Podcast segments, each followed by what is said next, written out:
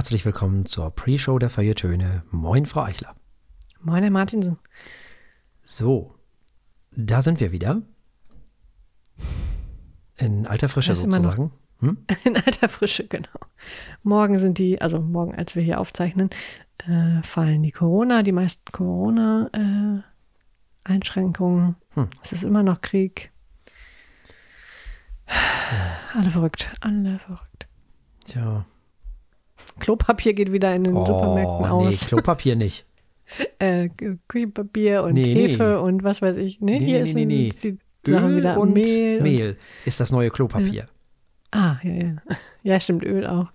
Wobei, ganz ehrlich, ich habe heute noch Mehl gekauft, aber ganz normal, halt einfach nur eine Packung. Ähm, so. Ja. Und Öl nutze ich sowieso nicht, außer Olivenöl. Aber das soll ja auch schon mhm. knapp werden wohl. Aha. Ich hörte bisher nur von Rapsöl, aber. Ja, ja. Also ja, die, die suchen jetzt Alternativen, ne? Mhm. Weil äh, normale Leute brauchen ja trotzdem auch nochmal Öl, ne? Also nicht die, die bekloppt sind, sondern die normalen Leute halt. Also ich meine, also bei allem Respekt, aber was ist das wieder für eine asoziale Haltung, ey? Das mhm. kann doch wohl nicht wahr sein.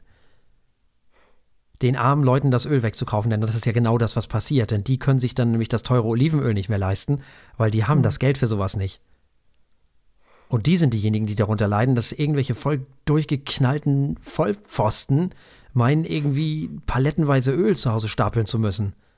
Hm. Das gibt's doch wohl nicht. Das hätten Sie bei den ersten Hamsterkäufen nicht gelernt.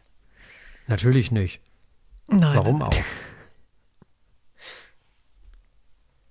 Das ist wirklich asozial. Das ist im wahrsten, im wahrsten Sinne des Wortes ist das asozial. Hm. Was da gerade wieder passiert. Das ist unfassbar da sieht man mal wieder, und das sind so die Momente, wo ich denke so, oh Mann, ey, Schopenhauer hatte doch recht.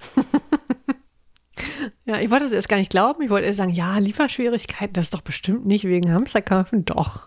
Doch, doch, ja, ja. Doch, sie sind alle wieder bekloppt. Das ist alles anstrengend. Das ist wirklich, wirklich anstrengend. Ich weiß auch nicht. Also, naja. Machst du nix. Ja, that being said, uh, that mhm. being said, um, ähm, wir haben eine schöne Response von Steintal bekommen, von der Winzerei Steintal. Wir haben ja den, den Spätburgunder von denen verkostet. Oh ja. Und die haben sich darüber sehr gefreut, die haben sich über die Sendung sehr gefreut und das wiederum freut uns natürlich sehr. Das ist schön, das gibt wenigstens mal ein Feedback. So ist es. Das war Darüber gut. Darüber freuen wir uns. Ja, da habe ich mich sehr drüber gefreut. Über den Wein haben wir uns aber auch gefreut. Ja, über den Wein haben wir uns sehr gefreut. In der Tat. Aber so ein Feedback ist natürlich auch mal schön zu hören, dass die das auch hören. Mhm. Das ist doch das Schöne. Ja. Das fand ich schon toll. Ist gut zu wissen. Das freut einen natürlich. Dass man nicht so ins Leere sendet, das ist schön. Mhm. Apropos hören. Äh, ihr hört mich gerade. Und zwar hört ihr mich über ein Sennheiser, über das Sennheiser, über das ihr mich, glaube ich, äh, vor ein paar Monaten schon mal gehört habt oder so ähnlich. Oder was ist ein Jahr? Ich weiß jetzt auch nicht mehr. Das habe ich auf jeden Fall schon ein bisschen länger, dieses Mikro. Und das habe ich ja jetzt auch wieder. So, tolles Mikro, kann man nur empfehlen, weil ist so. Das mal vorausgesetzt. Weil, wer was Besseres haben will, muss richtig viel Geld ausgeben. Und mit richtig viel Geld meine ich richtig viel Geld. Also für so Sprach... Alle, die es beim letzten Mal noch hm? nicht gehört haben, welches Modell ist es genau? Äh, Sennheiser MK4. Das ist das einzige mhm. Kondensatormikrofon, Großmembranmikrofon, was Sennheiser überhaupt herstellt. Ich habe die XLR-Version, es gibt auch eine USB-Version davon. Die gab es aber damals noch nicht, hätte ich mir auch nicht gekauft, aber egal, weil wir haben ja hier unsere Audio-Interfaces. Aber ähm, wer was Besseres haben will, muss richtig, richtig, richtig, richtig viel mehr Geld ausgeben. Das steht mal fest. Ja, es ist einfach so. Kann alles, was Sprache und Singen angeht. Da ist es wirklich richtig gut. Auch wenn man Stereoaufnahmen machen will, kann man sich zwei Sennheiser MK4 kaufen, ohne dass die matched sein müssen, weil die Fertigungstoleranz bei Sennheiser ist dermaßen gering, dass selbst das funktionieren würde. Muss man auch mal ehrlich sagen. Steht hinten groß drauf, Made in Germany, hat schon einen Grund. Und ist gar nicht so teuer ähm, oder so viel teurer wie das, was man manchmal so aus Fernost kaufen kann. Nö, das ist auf jeden Fall, also jeder, der so semi-professionell irgendwie sich was Schönes anschaffen will, finde ich, dafür ist das Geld total angemessen. Also total. Das ist nicht klar nicht billig, aber auch nicht teuer. Also für, sag mal, fortgeschrittene Hm. Menschen, äh, seien es Hm. jetzt Sprecher oder Sänger, das, ja, Ja, für alle, die, die, günstig. die irgendwie Voice-Over machen oder Podcasts oder Hm. ambitionierte Radio-Dingsies oder ich weiß auch nicht, was noch alles. Also Podcast-Studios, dafür ist das genau das Richtige. Ja. Ja, Und unqualifizierter Kommentar. Schön ist es ja auch noch irgendwie. ja und schwer. Das ist echt ganz hübsch. Ja, so sieht es auch aus. Also das muss man schon Viel Metall sagen. verbaut, ne? Ja, das ja, so- das ist alles durchgehend. Äh, äh, das ist Typisch Sennheiser. Das ist, sturdy. ich erinnere mich ist, an die Gesangsmikros äh, damals in der Schule, die waren alle unheimlich schwer. Also es ist schön schwer, ne? Sodass man wirklich was in der Hand hat, die nicht wegfliegen. Aber das müsste ja dann dieses gewesen sein, eigentlich dann fast schon. Ähm, äh, nee, so Hand, ähm, wie heißen die denn, ähm, die man so in die Hand nimmt? Ach so, äh, ja, solche Dinge. Mhm. Ja. Die wir auch haben. Ja, richtig. Ja, die, solche, genau. So ein ja. ES irgendwas, äh, 800 Ja. bla bla oder ja, ja, ja. Mhm. Richtig, richtig. Genau, ja. Ja, das ist natürlich auch schön, aber in diesem Fall handelt es sich um ein Großmembranmikrofon. Das ist auch das einzige, was die herstellen. Weil alle anderen Großmembranmikrofone werden natürlich vom großen Bruder Neumann hergestellt, die man ja irgendwann mal gekauft hat vor ewigen Jahren. Genau, und ähm, dann würde man sich ja auch nur selber Konkurrenz machen. Also das ist sozusagen so ein Baby Neumann in Anführungszeichen, was aber nicht ganz richtig ist, weil wenn man so sprachlich unterwegs ist, in irgendeiner Form mit Sprache was zu tun haben will oder da irgendwie was machen möchte, dann ist dieses Mikrofon auf jeden Fall eine super Investition, weil man, wie gesagt, unglaublich viel mehr Geld ausgeben muss, wenn man was wirklich Besseres haben will. Und selbst dann wird, den unter, wird, der, wird der Unterschied wieder nur von den Leuten gehört, die da auch reinsprechen. Da könnt ihr euch auch sicher sein. Also so die, der Durchschnittshörer und die Ja. Durchschnittshörerin hören den Unterschied sowieso nicht. Ja. Das kommt ja noch dazu. Aber für einen selber ist es immer ein schönes Bauchgefühl, finde ich. Und also ich würde sagen, also weit über 1000 Euro, bevor man da was wirklich exorbitant Besseres haben möchte. Mhm. Ja, Ausnahme MK4 vielleicht noch Austrian irgendwie Audio. Keine 300 Euro, das ist echt. Ja, ja, aber du brauchst für dieses Mikrofon natürlich noch eine Spinne und einen Popschutz. Gut, da muss man, also wenn man da dann mit der günstigen Variante fährt, dann kommt man auch noch irgendwo um die 300 raus. Ja, aber dieses Mikrofon mag keine günstigen Sachen, weil es wiegt. Ach so, es ist ein Luxusmikro, okay. Naja, es ist halt Ein schwer. Und da kannst du mit Ja, so verstehe. günstigen Plastikspinnen, äh, Ah, das verstehe. wird nix. Also das wiegt verstehe, schon. verstehe. Gut, dann bist du, ja gut, dann bist du natürlich bei 300. Was ist hier? Verkauft sie ein Set für 380. Ja gut, das ist schon ein bisschen was an Geld, aber für die Qualität, wie du sagst, völlig richtig. Ne? Also Darüber wird es richtig teuer. Ja. Genau, also da muss man schon richtig viel mehr Geld ausgeben. Also wirklich wesentlich viel mehr Geld. Austrian Audio vielleicht noch als Ausnahme. Ähm, aber das habe ich noch nicht getestet, da kann ich noch nicht zu sagen. Insofern. Aber wenn wir hier in der Sennheiser Neumann-Rubrik bleiben, also für so Sachen wie Voice-Over und Radio und solche Geschichten, ja, kannst du eigentlich gleich einen U87 nehmen. Danach. So gesehen. Und ob es das dann ist für zu Hause im Wohnzimmer, weiß ich nicht. Ob sich das lohnt, ist halt die Frage. Klar, fürs Bauchgefühl ist es schön und ist mit, sicherlich auch, mit Sicherheit auch eine schöne Sache, aber im Grunde genommen macht das hier genau das, was es machen soll, klingt hervorragend, ist unglaublich verarbeitet, wirklich built like a fucking tank. Es ist wirklich, kann man nicht meckern. Das einzige Problem, was dieses Mikro hat, und deswegen habe ich damit immer so ein bisschen gestruggelt. Die Sennheiser-Spinne für dieses Mikrofon ist mächtig. Klar, ist auch aus Metall und Gedöns, ne? In der gleichen Farbe, passt also dazu. Dann der Popschutz. Ist halt dieses komische, ich weiß nicht, ihr, ihr kennt bestimmt so Schwanenhell, Schwanenhals-Stehlampen, äh, Stehlampen sag ich schon, Schwanenhals-Schreibtischlampen. Ja. Die man so, ja, genau. Und da braucht man halt einen, so ein Ding sie von, so, ein- so, ein- so ein Schwan, das ist so ein Schwanenhals-Popschutz, den du dann an diesem Boomstick festmachen musst, in unserem Fall an diesem Rode-Mikrofonständer halt. Und daran festklöppeln musst und dann mit diesem Schwanenhals rumbiegen musst und tun und machen, hast du diese Spinne und den, den Popschutz und dann, oh, das ist schon eine mächtige Apparatur, die du da eben so, und dann kannst du es nicht richtig bewegen. Wenn du dann den, den, den Mikrofonständer bewegst, dann verschiebt sich alles und ah, das ist schwierig. Und das fand ich immer ein bisschen anstrengend. Jetzt habe ich aber was Neues. Nämlich, ich weiß immer nicht, wie man die ausspricht. Dieses Ricot oder Ricot oder wie auch immer. Ja, wahrscheinlich Ricot. Wahrscheinlich Ricot, ja. Und äh, das ist eine sehr renommierte Firma, die so Sachen macht wie Windscreens und, und, und Spinnen und äh, für, für Mikrofone und was weiß ich was nicht alles. Und die haben die Lösung für dieses Mikrofon, nämlich das ist, ähm, das Ding heißt, glaube ich, Invasion. Nee, Envision, Entschuldigung. Envision heißt das. Und da kann man das ähm, MK4 von Sennheiser reinklemmen, sozusagen. Das hat so Schraubklemmen, vier Schraubklemmen. Und da kann man es schön äh, dran ähm, arretieren. Und da ist der Popschutz nämlich direkt an der Spinne dran. Hm. Und dann hast du nicht mehr, dann kannst du auch den, den, den Mikrofonarm oder diesen Mikrofonständer hin und her schieben und es verschiebt sich nichts, weil das ist ja an der Spinne dran. Weil logischerweise ist dieses Ding, was du an der, an, am Mikrofonständer befestigst und dann vor das Mikrofon spannst, wenn du dann den, den Mikrofon, das Mikrofon, den Mikrofonständer verschiebst, irgendwie in eine Richtung, da verschiebt sich natürlich alles. Weil es ja ah, unabhängig vom Mikro ist. Mhm. Und das ist halt schwierig und das ist sehr anstrengend und deswegen habe ich damit rumgestruggelt. rumgestruggelt? Ja. Wir sind so modern. Sehr schön. Das war äh, schwierig. So. Und deswegen bin ich für diese, diese äh, Rycut-Geschichte unheimlich dankbar, weil so kann man es echt nutzen. So kann ich über das Mikro wunderbar weggucken und kann es besprechen und ich bin jetzt super glücklich damit. Also kann ich nur empfehlen. Rycut Envision plus MK4, super. Und die Spinne kostet, ich weiß gar nicht, äh, ich weiß nicht, 90 Euro oder so. Das ist gut. Ja. Und dann hat man aber auch alles. Und es ist halt nicht für ein Mikrofon, sondern da kann man alle möglichen reinklemmen. Es gibt eine kleinere Version für die etwas dünneren und eine etwas äh, größere Version für die etwas ähm, mehr Durchmessermikrofone sozusagen. Ganz genau. Das sind viele kleine Detaillösungen. Man kann das Mikrofonkabel noch festklemmen oben, dass das nicht irgendwie, dass der Anschluss nicht so runter, ähm, ne?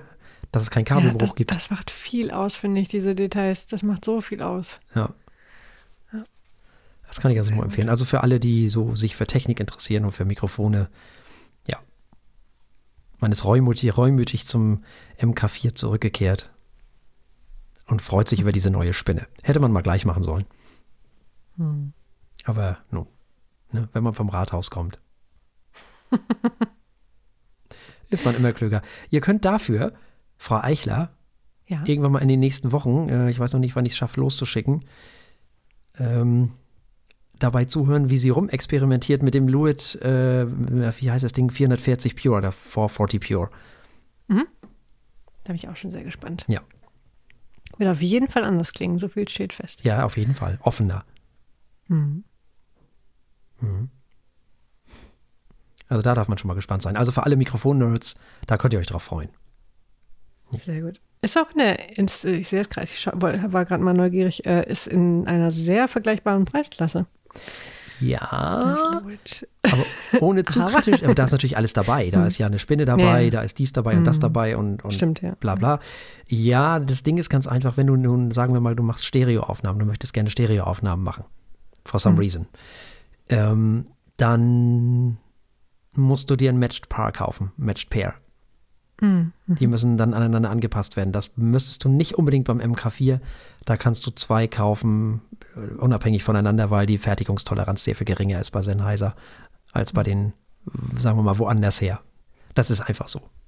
Das wird schon funktionieren. Gerade die kleinen, wir kennen ja alle die ganz, ihr kennt wahrscheinlich auch diese Kleinmembranmikrofone, die ganz kleinen Sennheiser, die so bei den Berliner Philharmonikern rumstehen und so. Ähm, die müssen natürlich alle gleich klingen, sonst kriegst du als Tontechniker, du kriegst ja, du wirst ja irre. Wenn die nicht annähernd gleich klingen, dann hast du ja Phasendrehungen und Phasenverschiebungen like hell. Da bist du nicht und glücklich mit. Hm? Da wirst du nicht glücklich mit. Nee, nie wieder.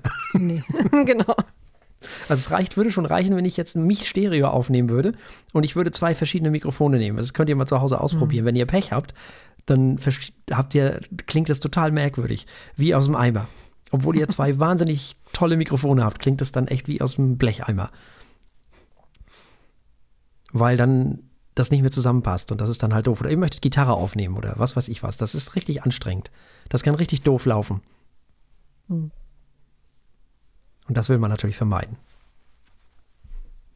Deswegen kaufen sich die Menschen, die richtig Ahnung haben, logischerweise, diese ganzen Tonmeister, gerade im klassischen Bereich natürlich, dementsprechend auch die Mikrofone, die dann annähernd gleich klingen, soweit das möglich ist. So, also hm. so gleich es eben geht.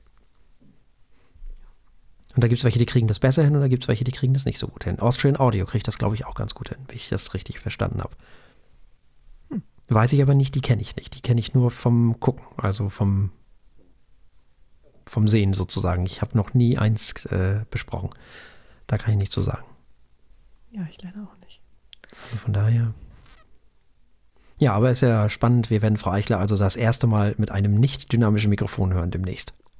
Oh, oh, da hat er bestimmt auch mein lustiges äh, Fußgewackel und äh, Stuhlgeschrei. Was ist das für ein Stuhlgequietsche? Ja, sehen wir mal. Dann schauen wir mal. Ja, äh, wollen wir mal in die Sendung gehen? Das tun wir. Hm. Das tun wir just sofort. Bevor wir die Leute langweilen mit irgendwelchen Mikrofonen-Nerd-Kram. Ah ja, die müssen jetzt skippen. Pech gehabt. Kann man ja, wir haben ja Kapitelmarken, ne? So ist es.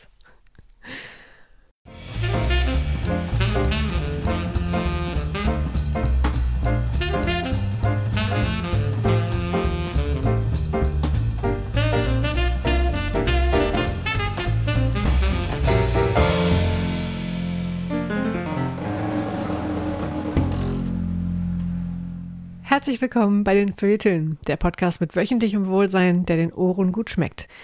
Wie immer haben wir drei Alben für euch dabei. Wir hören zunächst mal ein paar eher unbekannte Werke von Sibelius für Geige und Klavier, gespielt von Fenella Humphreys und Joseph Tong.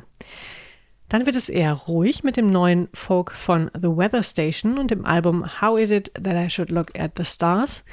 Und zu guter Letzt wird es alles andere als ruhig mit den etwas wilden Experimenten von Joachim Badenhorst, Guillermo Celano und Marcos Bajani. Ich habe versucht, es nachzuschauen. Äh, und im Album Carnet Imaginaire. Alle, die uns nicht über UKW hören, können uns anschließend wieder begleiten bei der Verkostung eines Weines. Und zwar heute eines, und das ist fast schwerer auszusprechen als die Franzosen, Forstmeister Gels Silicon. So heißt, die Winzer, äh, so heißt der Winzer. Wir haben einen Riesling Butterfly von 2020 dabei. Hm? Damit übergebe ich direkt an meinen liebreizenden Kollegen. Ja, vielen lieben herzlichen Dank. Und wir beginnen heute mit Vanilla Humphreys, Joseph Tong und Sibelius. Und wir erzählen erstmal ein bisschen was über die Menschen, die daran so beteiligt sind. Vanilla Humphreys ist eine britische Violinistin. Eine Reihe bedeutender KomponistInnen haben schon Werke für sie geschrieben. Sie spielt sowohl das Standardrepertoire für Violinistinnen als auch zeitgenössische Violinstücke. 2000 2021 veröffentlichte sie eine Reihe eigener Arrangements für Violine, die sie während des Covid-Lockdowns komponierte. Joseph Tong ist ein britischer Pianist. Er hat sich nun wiederum den Ruf eines der wandlungsfähigsten und einfallsreichsten Pianisten seiner Generation erarbeitet. Er ist ein äußerst gefragter Solist, Duo-Pianist und Kammermusiker. Hat Preise gewonnen, Awards gewonnen, gibt regelmäßig Konzerte in und außerhalb Großbritanniens und vor allem ist er bekannt im Zusammenhang mit Musik von Jean Sibelius und das macht ja in diesem, in diesem Fall sehr viel Sinn, denn um den soll es ja hier gehen, um eben diesen finnischen Komponisten Jean Sibelius und den kennen die meisten wahrscheinlich ja durch seine Orchesterwerke und natürlich auch vor allem seine Symphonien, die sehr bekannt sind, vielleicht noch das Violinkonzert, was auch sehr bekannt ist. Die Werke für Violine und Piano hingegen stehen nicht so sehr im Fokus der Klassikfans. Das wird sich jetzt vielleicht mit dieser CD ändern und überhaupt muss ich ganz ehrlich sagen, Kammermusik und Sibelius hatte ich bis jetzt überhaupt nicht auf der Platte, auf dem Radar. Vielleicht ändert sich das jetzt, wir werden sehen. Ja, Frau Eichler, wie war's? Äh, schön war's. Ich, also die erste Frage, die ich mir beantworten konnte, war, äh, wie viel Gefühl kann man eigentlich in eine Geige, in eine Violine stecken? Und die Antwort ist verdammt viel. Das mhm. ist so virtuos. Ähm, das hat mich schon sehr vom Hocker gehauen. Mhm. Ähm, nicht jedes einzelne Stück hier ist jetzt das große Meisterwerk von Sibelius, sicherlich, aber sehr viele sind wirklich wunderschön und klingen auch ganz anders, als man vielleicht von Sibelius er erwartet hätte. Und was, was hast du von Sibelius denn erwartet? auch vielleicht ein bisschen, also zumindest schon mal äh, ein bisschen mehr Orchester. Ich weiß nicht, es war so, ja, äh, was habe ich von Sibelius erwartet? Ich weiß nicht. Ähm, das war, das war irgendwie so zart an vielen Stellen. Mhm. Und es hat sich mit meiner, mit meiner Erinnerung an äh, so die letzten Sibelius-Stücke, die wir ähm, hörten und ich gehört habe, nicht so richtig gedeckt, Echt? aber okay. das mag auch einfach Stereotyp in meinem Kopf gewesen sein, der falsch abgespeichert war. Besonders beeindruckt hat mich hier wirklich nicht unbedingt die Stücke, auch wenn tolle dabei waren, sondern wie das Ganze gespielt wurde. Es ist unheimlich virtuos gespielt, es ist sehr dynamisch auch aufgenommen, sodass das auch wahrgenommen werden kann. Es ist wirklich ein Genuss, für den man sich mit Kopfhörern aufs Sofa zurückziehen hm. sollte. Ja, Wahnsinn, was diese Frau aus diesem Instrument rausholt. Ich war zutiefst beeindruckt. Ja, das ging mir ähnlich. Ach ja, die Klassik, wie schön das immer alles produziert ist. Ich bin ja immer ganz begeistert, oh, muss ich ja. sagen. Also wirklich unglaublich. Du hast ja schon gesagt, Kopfhörer, ne? Also wie man mhm. hört, wie die Instrumente platziert sind und all diese ganzen Geschichten, das ist so beeindruckend und freut mich jedes Mal wieder. Nun, Sibelius ist ja nun tatsächlich eher bekannt für seine Symphonien, die Orchesterstücke und das Violinkonzert ist auch ziemlich toll, kennt man vielleicht noch. Was man hier hört bei diesen Stücken, finde ich, ist dass sich Sibelius zeitweise mit dem Impressionismus von Debussy beschäftigt hat. Man hört aber auch sofort, dass das hier Sibelius ist, finde ich. Er hat seine ganz eigene Sprache, seinen ganz eigenen Ton und genau wie in den Symphonien, in den Symphonien hören sich die Frühwerke von ihm noch ein wenig wie Spätromantik an und desto später die Kompositionen werden, desto eigener werden sie auch. Und ich hätte ehrlich gesagt nicht gedacht, dass ich die Kammermusik von Sibelius so sehr schätzen würde, muss ich ehrlich sagen. Und das liegt natürlich zum großen Teil an Fenella Humphreys und Joseph Tong. Tong lässt die Töne übers Klavier, ja, ich muss es leider so sagen, es tut mir furchtbar leid, übers Klavier perlen. Man kann das nicht anders formulieren. Das ist alles so leicht und so, so, so, so perlig halt. Ne? Das ist nicht so schwer, wie Beethoven oder Brahms gespielt wird, sondern, Achtung, Klischee, ähm, skandinavisch leicht, was natürlich kompletter Blödsinn ist, weil Schweden, Dänemark, Norwegen und nehmen wir mal Finnland dazu sind natürlich Länder mit eigenen Kulturen und wie ich diesen Begriff nordische Musik hasse, wirklich, da kriege ich wirklich pantomimischen Herpes, wenn ich sowas höre. Ich wirklich, ich habe noch nie was von mittischer Musik gehört. Was soll dieser Unsinn? Was soll das? Wirklich. So ein Schwachsinn. Geschichte. Niemand würde doch auf die Idee kommen, die Niederlande mit Deutschland zu vergleichen. Aber in Skandinavien, das ist immer das ein Klump. Es wird immer alles irgendwie in den Topf gepackt, umgerührt, fertig. Und dann kommt da irgendeine Suppe raus und das ist dann entweder nordische Musik oder die nordische Kultur oder die skandinavische Kultur, die es nur so, die es zwar irgendwo irgendwie gibt, aber natürlich sind das trotzdem einzelne Länder mit ihren einzelnen Kulturen und ihren einzelnen Hörgewohnheiten und auch ihren einzelnen Unterschieden. Das wollte ich nur noch mal so, also dass man schon wieder schimpfen muss. Immer wird der komplette Norden Europas in einen Topf gekloppt. Das nervt. Das nervt wirklich. Macht man doch auch nicht mit anderen Ländern. Was soll denn das? Also, Natürlich konnte Sibelius auch Melancholie, doll sogar, das hört man ja auch immer wieder in den Symphonien. Und das wird auch bei diesen Stücken klar. Aber diese Melancholie ist nicht so schwer wie vielleicht zum Beispiel die deutsche, sondern eher transparent. Hm. Die ist nicht so, so brockig, nicht so, nicht so, so, sondern eben ein bisschen leichter, ein bisschen transparenter. Und das wird hier auch so gespielt und das ist toll. Diese beiden spielen Sibelius wie Sibelius und nicht wie Beethoven, Schubert oder Brahms. Und das mag ich natürlich. Ne? Das ist ja das, worüber ich mich bei Schubert immer aufrege, wenn sie ihn spielen wie Wagner oder irgendwie so. Wenn die Achte auf einmal so aufgeblasen wird, äh, dass es kein Morgen mehr gibt. Also, wenn überhaupt, dann hat diese Transparenz, die wir hier hören, oder diese Musik, diese Kammermusik in den Kompositionen am ehesten was mit den französischen Komponisten zu tun, finde ich. Das, da kann man schon eher so ein bisschen äh, äh, äh Gemeinsamkeiten hören. Und das vereint er dann mit einem eigenen Ton, der ihn so ausmacht. Und das bringen diese beiden eben so wahnsinnig gut rüber, finde ich. Wieder einmal zeigen klassische Menschen, wie toll Klassik sein kann. Und das ist eben großartig. Ich kannte diese Werke vorher nicht, obwohl ich Sibelius-Fan bin. Ich bin hingerissen von der Interpretation und von den Werken an sich. Mag ich wirklich sehr. Sollen die anderen weiter ihren Beethoven oder was weiß ich was hören? Warum auch nicht, die sind ja auch toll. Mhm. Ich werde auch die Kammermusik von Sibelius zukünftig hören und zwar erstmal mit Hilfe dieser Aufnahme mit den Werken für Violine und Piano. Denn das muss ich schon ganz ehrlich sagen, das, das ist schon ziemlich großartig und ich möchte wirklich sagen, danke Fenella Humphreys und danke Joseph Tong.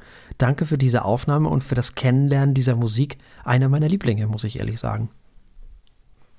Hat mir gefallen. Sehr sogar. So, nun wollen wir dieses Album natürlich auch bewerten, denn es ist ja im Jahre 2022 erschienen und das heißt, es wird bewertet auf unserer Skala von steht, läuft und rennt. Das rennt. Das ist einfach echt gut.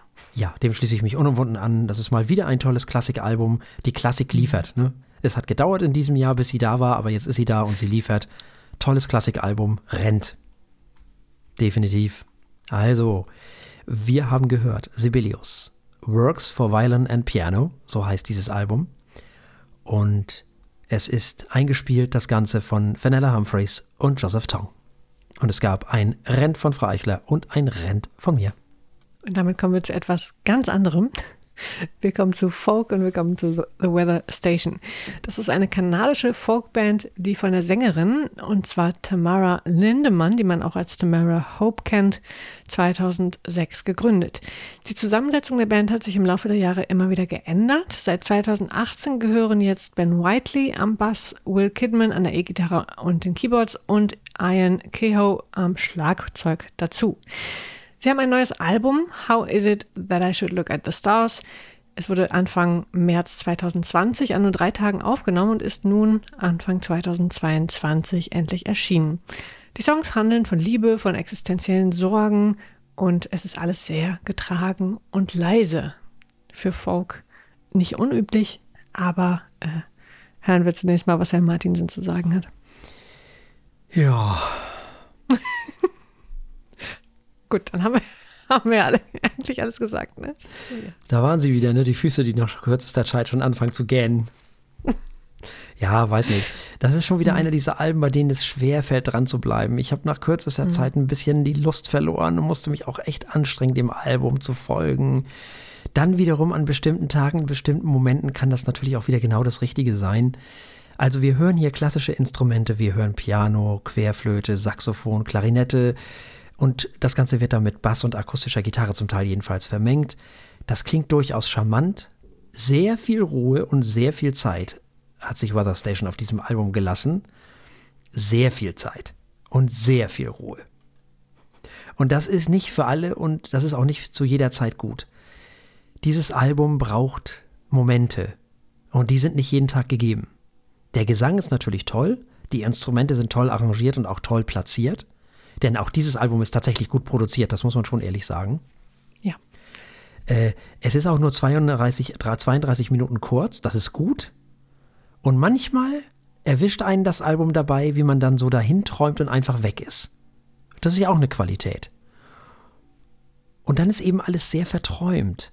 Das kann sehr gut funktionieren, muss es aber eben nicht. Dieses Album hängt mehr als viele andere Alben, die wir so besprechen, von der Tagesform und von einigem mehr ab, finde ich. Ich habe das Album in verschiedenen Momenten und an vier, verschiedenen, ja, in verschiedenen, ähm, wie sagt man, in verschiedenen Tagesformen gehört und es war immer, ich habe es immer anders gehört. In guten Momenten kann es wirklich toll sein, in anderen nicht so und dann dödelt es echt nur so dahin. Das muss man klar so sagen. So habe ich das empfunden. Ja, leider ist das so. Ich kann mich in den meisten Punkten nur anschließen. Es kann langweilig werden. Es ist aber auch wirklich schön zu hören. Ich finde, es kommt auch von Herzen, das merkt man schon. Mm, es macht halt nicht viel Besonderes. Es dudelt oft vor sich hin, völlig richtig. Mm, und auch wenn es dann wieder schön zu hören ist, es fehlt einem halt auch nichts, wenn man es nicht nochmal hört. Mhm. Vielleicht kann man es so ausdrücken. Ja. Äh, leider das. Äh, deswegen ist es trotzdem nicht schlechte Musik. Es ist ja, ja, so kann man zusammenfassen. Es ist schön zu hören, es ist aber auch irgendwie egal, leider. Äh, es lässt sich sehr viel Zeit und in den, ja, in sehr gemütlichen Momenten oder ich weiß es nicht, vielleicht im Hintergrund beim Dinner äh, kann man das durchaus laufen lassen. Also es macht nichts falsch, aber es macht auch nicht viel. Nee, es macht allgemein nicht viel. Ne? Ich glaube, darüber kann man, ja. darauf kann man sich einigen. Also nochmal, äh, ich glaube, dieses Album ist echt toll in so bestimmten Momenten so. Mhm. Und dann sitzt man so da und träumt so vor sich hin, wenn das Klavier so schön ruhig vor sich hin knarzt. So, das ist schon schön. Aber man muss echt im richtigen Mut dafür sein, einfach. Ja. So ist es. So ist es. Tja, dann müssen wir es natürlich noch bewerten. Und ja gut, da bleibt nicht so viel Wahl. ja, das äh, läuft. Da schließe ich mich an, das ja. läuft. Es ist ja nicht, es ist nicht schlecht, es ist schön zu hören. Ja. In den richtigen Momenten ist es das richtige Album. Bis dahin läuft es. Also, wir haben gehört The Weather Station mit How Is It That I Should Look at the Stars und es gab einen Läuf von der Martinsen und ein Läuf von mir. Und wir kommen mal wieder zu was ganz anderem, denn wir kommen zum Jazz. Denn auch der Jazz ist jetzt wieder da. Er hat sich sozusagen auch eine kleine Auszeit genommen, genau wie die Klassik, und nun ist er wieder da. Und zwar hören wir Badenhorst, Badjani und Celano mit ja, Carnet Imaginaire. Carnet Imaginaire? Carnet Imaginaire, ja. Carnet, ja, okay. Da ist ja gar kein Dings über dem E. Nee, nee, aber äh, ET am Ende ist in der Regel ein, ein Ah. so ein so ein E. Ah, Carnet. mm, verstehe, verstehe. In der Regel, sagte mein Schulfranzösisch von vor 15 Jahren, ja. Mhm. Mhm. Ja, das ist bei mir noch ein bisschen länger her. Dann bleiben wir dabei. Also Canet am Imaginaire heißt dieses Album von Joachim Badenhorst. Das ist ein belgischer Saxophonist und Klarinettist. Marcos Bajani ist ein argentinischer Musiker, Schlagzeuger, Komponist und Produzent. Und Guillermo Celano ist ein Gitarrist und Komponist aus Buenos Aires. Die leben aber alle in Belgien und da haben die sich wohl auch kennengelernt und haben diese, ja, diese, diese Band gegründet. Diese drei haben sich also nicht zum ersten Mal zusammengetan, um dieses Carnet äh, Imaginaire zusammen zu, äh, einzuspielen und zu veröffentlichen. Da gab es schon vorher Sachen. Sie trafen sich nämlich bereits vor neun Jahren und bildeten eben dieses doch sehr eigensinnige Trio, was ja auch ohne Bassisten auf, auskommt, was ja auch ganz spannend ist. Auf diesem Album lassen sie nun also ihre Ideen zum wiederholten Male freien Lauf und zwar im wahrsten Sinne des Wortes, denn natürlich gibt es hier Kompositionen, aber hauptsächlich äh, natürlich oder was heißt hauptsächlich wie im Jazz üblich gibt es natürlich auch sehr viel Improvisation. Frau Eichler, Das ist wirklich was ganz anderes. ja nicht wahr? Dieses, es, äh, und so was anderes und wirklich erfrischend. Dieses Album klingt unheimlich spannend, hauptsächlich aus zwei Gründen. Weil es einmal ohne Rücksicht auf Verluste macht, was es will, so klingt es jedenfalls, und weil es immer wieder mit unerwarteten neuen Sounds und Wendungen um die Ecke kommt, die man wirklich nicht erwartet hat. Also wirklich, also selbst mit, äh, wenn man Jazz und Avantgarde und Zeugexperimente erwartet, nicht erwartet. Plötzlich dudelt da so eine E- E-Gitarre durch die Gegend, dann fliegen ein paar Streicher vorbei. Äh, oft wusste ich gar nicht so recht, was ich äh, mit den einzelnen Sachen überhaupt anfangen soll. Mich gefragt, sind das Bilder, die da gezeichnet werden oder sind sie einfach am Improvisieren? Wird mir da eine Geschichte erzählt und ich krieg's nicht mit? Ähm, äh, welche, äh, zitieren sie was? Keine Ahnung. Also wer nicht wahnsinnig viel Fantasie mitbringt, findet hier eine super klingende, aber zutiefst verwirrende Zusammenstellung wirklich wilder Ideen, die äh, faszinierenderweise irgendwie intuitiv hintereinander gehören. Das klingt immer so, als ob das genauso klingen soll. Aber ich wusste nie warum. Ich wusste nie, was sie mir damit sagen wollen. Und ich bin nicht mehr sicher, ob die Künstler selbst wissen, warum oder was sie damit sagen wollen. Es klingt einfach richtig. Keine Ahnung. Und das band einen damit so sehr, weil es immer wieder passiert irgendwas. Ich jedenfalls als äh, Nichtswissende wusste einfach überhaupt nicht, was sie von mir wollen, aber es klang toll. Es, ja, das Gegenteil von äh, dem Album, was wir davor besprochen haben, äh, von The Weather Station. Denn hier passiert so viel. Keine Ahnung. Ich kann es auch nicht anders beschreiben. Das hat mich ja völlig fasziniert und es lohnt sich immer und immer wieder zu hören, weil ich glaube, dass man immer und immer wieder was Neues findet in diesem, in diesem diffusen Notizbuch voller wilder musikalischer Ideen. Wahnsinn, wirklich gut. Ja, das ist ja schon wieder eine gute Produktion. Ne? Also das äh, darf man ja auch nicht vergessen. Manchmal glaube ich, dass die Jazzmenschen sich einfach von denselben Menschen produzieren lassen wie die klassischen Menschen selber. Deswegen klingt das im Jazz auch immer oft so toll heutzutage, weil das klingt wirklich toll, muss man wirklich sagen. Ja. Was ist das nun? Das ist ja ein Stil, der am ehesten so eine Mischung aus Pat Metheny, Bill Frisell und in einigen Momenten auch Larry Carlton so an diese Sachen erinnert. Dann sind da wieder auch John Schofield-Momente zu finden. Also ihr merkt schon, das ist eine wilde Mischung, die hier am Start ist. Hast du ja gerade auch schon gesagt. Ähm, von etwas mehr Avantgarde hin zu entspanntem Metheny-Jazz ist hier irgendwie alles dabei. Und wie immer muss man sich auch hier wieder darauf einlassen. Wenn es um Jazz geht, muss man sich da immer erstmal drauf einlassen. Jedenfalls für Menschen, die damit nicht so viel zu tun haben. Aber ich finde, hier gibt es tolle Melodien und auch tolle Geschichten, denen man zuhören kann. Wir hören Drums, wir hören Piano, wir hören Klarinette und Saxophon. Und gerade die Klarinette finde ich im Jazz unfassbar toll. Hört man viel zu selten. Und alle drei können so unfassbar toll mit ihren Instrumenten umgehen, dass man es mal wieder nicht fassen kann. Jazz eben, Jazzmenschen halt, ne? Die ja, Improvisationen auf diesem Album sind phänomenal. Und wie so oft beim Jazz spielt hier alles gleichberechtigt nebeneinander und keiner macht den anderen irgendwie platt. Aber man muss schon ein bisschen Zeit mitbringen und Geduld mitbringen, wenn man nicht jeden Tag Jazz hört. Das muss man schon ehrlich sagen. Ja, circa eine Stunde ist dieses Album lang. Merkt man aber nicht, finde ich. Die drei schaffen es meiner Meinung nach, den Spannungsbogen total hoch zu halten. Finde ich toll. Bei mir hat es der Jazz ja auch ziemlich leicht, muss man dazu sagen. Ich bin ja wirklich sehr, sehr großer Jazz-Fan ich höre dem Ganzen ja immer so wie so ein kleines Kind mit großen Augen zu und denke mir, du meine Güte, das ist so unfassbar grandios, was die da machen. Ich habe einen so unfassbar großen Respekt vor diesen JazzmusikerInnen. Die können sich einfach so zusammensetzen und da passieren da irgendwelche Dinge. Und so auch hier. Natürlich gibt es vorher ein Konzept, das ist da klar, dass es daran gearbeitet wurde. Und natürlich sind das hier auch Kompositionen. Aber es wird eben auch improvisiert. Und das ist so unfassbar beeindruckend.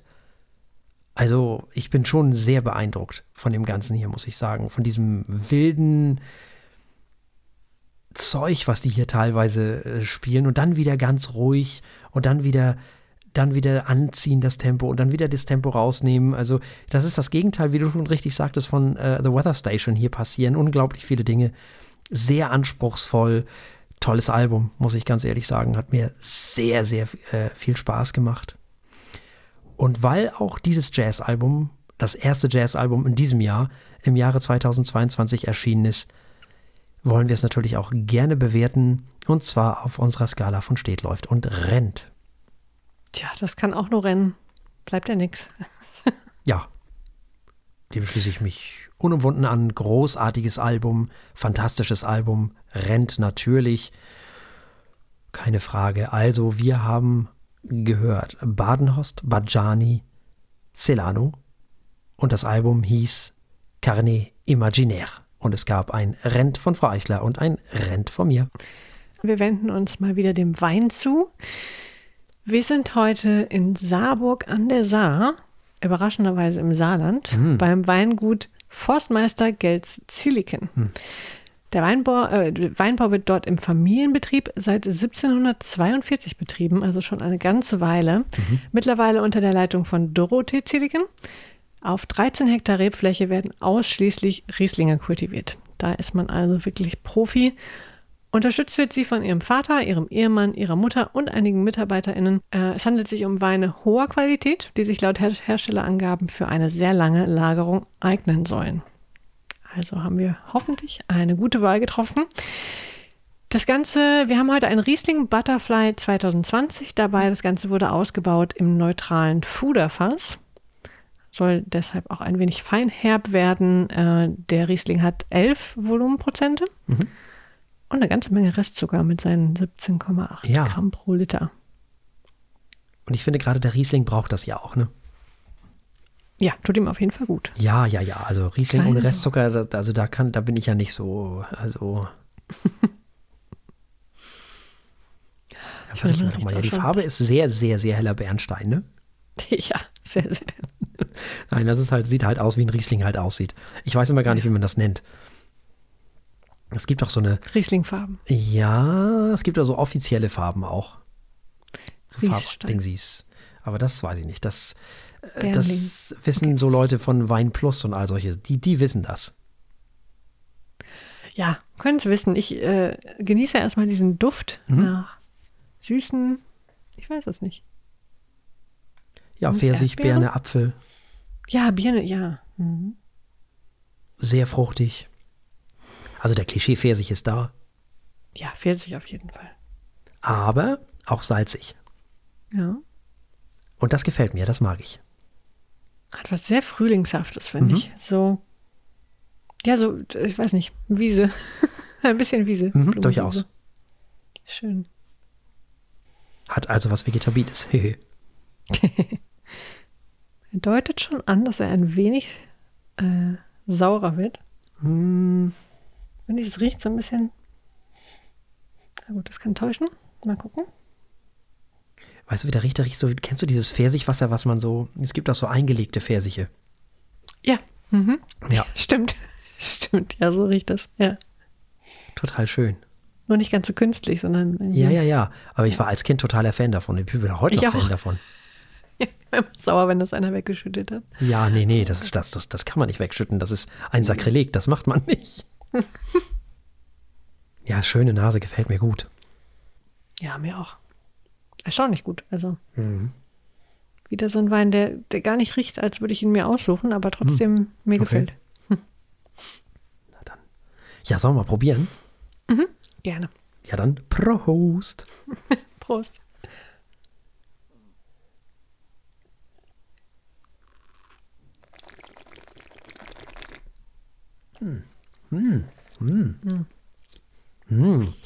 Durch, die, durch, diese Rest, durch den Restzucker ist die Säure nicht so schlimm. Die ist da, ja. Und auch die ist im Rachen, genau wie beim letzten Mal. Aber der ist für mich wesentlich angenehmer. Ja. Jetzt so eine schöne, locker luftige Ja. Süße irgendwie. Finde ich auch. Also perfekt für die Jahreszeit. Jetzt so Frühling, anfangender Sommer irgendwann äh, kann man sich direkt jetzt eine Kiste hinstellen. mm. der, weißt du, zu, was der bestimmt super schmeckt? Zu Spargel. Wie kommt ihr immer darauf, dass saure Weine zu Spargel eine gute Idee sind? Ich weiß auch nicht. das ist so, so locker. Ich bin da immer gar nicht so, weiß ich nicht. Oder Fisch, gut, er liegt irgendwie nah bei Weißwein, aber Ja, Fisch, ja. Warum nicht? Fisch, ja. gegrillter Fisch. Ich bin mal gegrillt. Fisch. Ja, das finde ich schon, eh- finde ich eher eine gute Idee. Ich finde Spargel und, und, und überhaupt so Spargel und Riesling oder auch Silvaner bin ich überhaupt nicht so, hm, weiß ich nicht. Kann man machen. Der, Ries, also der Silvaner geht ja zu allem, das wissen wir ja. Ja. Der Silvaner kann ja alles. Ne? Er kann dick, er kann dünn, er kann alles. Der kann ausgebaut werden wie ein Chardonnay, der kann ausgebaut werden eher wie ein Riesling. Also da ist die Bandbreite ja. Nur beim Spargel, da bin ich nicht so eins mit. Ich weiß nicht. Spargel und Silvaner oder Spargel und Riesling, hm, schwierig, weiß ich nicht. Ja, nee, dieser spezielle jetzt. Ich weiß nicht, der hat sowas. Meinst du grün oder? Grünen auf jeden Fall. Also so gegrillten grünen Spargel. Ja, das da bin ich besser. dabei. Gut, dass du mich drauf bringst. Ja, das wäre auch gut. Nee, ich dachte auch so einen klassischen Spargel mit so einer zerlassenen Butter oder so. Aber Hm, okay. ähm, Ja, gut. Okay. nee, aber gegrillten grünen Spargel, oh, da freue ich mich drauf. Ach Gott, ja. Ja, unbedingt. Sehr schön. Nicht, dass man nicht auch im Winter grillen könnte, aber es, äh, die Gelegenheit ja die Spargelzeit. geben sich dann im. Sommer schon. Eben. Mal. Ja. Ja, ja. Ja. Ich bin ja, also dieses, dieses weiße Zeug, das ist ja überhaupt nichts für mich, ne? Ich mag die Grünen auch lieber. Ja. Auf jeden Fall. Die sind auch nicht so faserig. Dieses faserige weiße Zeug, ich weiß Hm. nicht, das kriegst du ja nicht richtig geschnitten und. Ah, nee, also. Das ist ja auch nicht normal, dass das arme Zeug nicht keine, kein, keine Sonne kriegt. Also ich weiß nicht. Also. Sieht ja der aus wie ich. Das ist auch nicht schön. Ah. Hm. Schön. Dieser Restzucker, Hm. der Restzucker und der Riesling, das sind, das sind Freunde. Das sind sie. Das macht auch durchaus Lust auf mehr, Ja, muss man auch dazu sagen. Das ist Unbedingt. ein sehr geselliger Wein. ist es Der tatsächlich. gesellt sich zum nächsten Glas. Also ich habe diesen Wein schon zur Pizza gegessen, äh, äh, getrunken. gestern, glaube ich, gestern Mittag, genau. Und äh, davor zum Abendbrot, ich weiß nicht, ja, ganz normal zum Abendbrot, genau. Also den kann man, zu solchen Sachen ist der wirklich gut, das ist ein guter Essensbegleiter, auf jeden Fall. Ich glaube, ich fand sehr den schön. Klüssrad noch ein bisschen besser. So ein Hauch. Aber wirklich nur ein Hauch. Tja, da fehlt mir jetzt so ein bisschen die Detailerinnerung, muss ich sagen. Was habe ich dem denn gegeben? Dann kann ich ja bleiben. Das weiß ich leider auch nicht mehr. Weiß ich auch nicht mehr. Nee. Hm. Ist auch schon ewig her, ist ja schon drei Folgen her. Ich meine, Hm. wer kann sich an sowas noch erinnern? Aber schöner Nachhall auch, ne? Schöner Nachhall. Mhm. Ja, ja, ja. Der bleibt echt äh, sehr dezent süß im Hintergrund. Schön. Ja. Lecker, lecker. Nee, ist sehr gut. Also, Mhm. das, äh, da bin ich ja, also Schöne Fließgeschwindigkeit. auf jeden Fall. Also, Fällt mir sehr gut. Nur kriegt er jetzt fünf oder sechs Punkte? Ich weiß es nicht. Tja, Da ist wohl noch ein Stück fällig. äh, muss ich auch noch mal probieren. Das weiß ich auch noch nicht so. Der ist sehr lecker. Ist ein wirklich leckerer Riesling. Und wenn ein Riesling von mir vier Punkte kriegt, ist das echt viel. Das stimmt. Also Dann wirklich, ja wirklich lecker. Aber jetzt im Nachhall, diese, diese, diese Pfirsich Ja. kommt ja auch noch mal wieder. Ist echt nett, wie der im Mund bleibt. Schön. Das Lecker. Toll. Na gut, also ich bin ja auch nicht jetzt der größte Riesling-Fan, aber der äh, schmeckt mir wirklich gut. Er kriegt fünf von sieben Punkte, glaube ich. Ja, ja, kriegt er jetzt. Gift nach oben. Wir haben ja noch ein paar dicke rote, nicht Portugieser, aber Ja, okay. Da kommen noch, glaube ich, ein paar Du sagst, Lieblingsweine. noch. Sehen wir mal. Schauen wir mal. Ich bin sehr gespannt. Ich bin sehr, sehr gespannt. Gut, gut. Das heißt, es waren vier Punkte? Mhm. Oder? Mhm. Ja, wunderbar. Das heißt, der Riesling Butterfly von 2020 äh, vom Weingut Forstmeister Gels-Zilliken hat vier Punkte von der Martinsen bekommen und fünf Punkte von mir. Genau. Äh, auf einer Skala von 1 bis 7 übrigens. So ist es. Das sollten wir vielleicht auch nochmal erwähnen, für die, die es nicht wissen. Genau, also ne, wir haben so eine Skala von 1 bis 7, weil, ja, ist für uns am einfachsten. Ich weiß, normalerweise bewertet man Weine auf einer Skala von 100, aber das, also wir haben schon Schwierigkeiten genug, 1 bis 7, durch, also so einigermaßen. Also das wird jetzt auch noch mit 100, ah nee, also das, äh, nee. Wir bleiben mal schön bei unseren 1 bis 7. Das, das haben wir beim Single Malt auch gemacht, das machen wir jetzt auch beim Wein.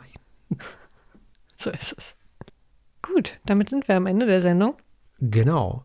Wir sind ans Ende der Sendung angekommen und selbstverständlich gibt es nächstes Mal auch wieder drei Alben und ein Wein. So ist es. Wir haben Myriad dabei von Oh Hiroshima, das Album Painless von Nilüfer Janja und Bach und Abel Solo von Lucille Boulanger. Das ist ein wunderschöner Name. Für alle, die uns nicht im Radio hören, gibt es dann noch eine Verkostung oder äh, eine Weinprobe. Ich sage immer noch Verkostung, aber verkosten ist ja auch. Und zwar haben wir den Bodegas Langa Garnacha Senorio de Ayud von 2019 dabei. Was ist das? Das weiß ich auch nicht mehr aus Ah, dem okay. Kopf. Ich kann mir nicht mehr, ich bin froh, dass ich mich an meinen eigenen Namen erinnern Ah, okay. kann. Aber das klingt nach einem Spanier oder Ja, ja, schon. Das finden wir noch schnell raus für alle, die sich interessieren. Und zwar ist das. Ich ahne Schreckliches. Bo ja, ja.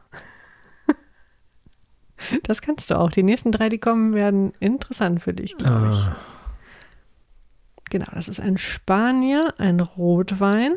mhm, mhm. Ja, ja, was sind denn das hier für? Warum steht da gar nicht? Ja, wahrscheinlich steht sogar im Namen, welche Trauben es sind und ich weiß es einfach nicht. Ja, wir werden das nächstes Mal in Erfahrung bringen irgendwie. Ich kenne mich mit spanischen Trauben ehrlich gesagt auch nicht aus. Äh, bei mir endet es dann Frankreich und Italien, das weiß ich gerade noch so. Deutschland kriege ich auch noch zusammen, aber Spanien ist immer sehr schwer, sehr gerb, säurig und dieses alles. Mal gucken. Das wird bestimmt gut. Ja, tatsächlich, Garnacha ist die, Ah, ist okay, die Traube. okay, okay. Hm? Ja, das könnte sogar noch gehen. Das könnte noch gehen. 14,5 Volumenprozente. Dichtes Fruchtbouquet. Ja, ja, gut. Ja, frische Säure. Na dann, schauen wir mal, Ja, das hört was sich die gut an. Spanier so können. Das hört sich gut an. Bleibt uns an dieser Stelle nichts anderes als zu sagen, bleibt uns gewogen. Bis zum nächsten Mal. Tschüss. Tschüss.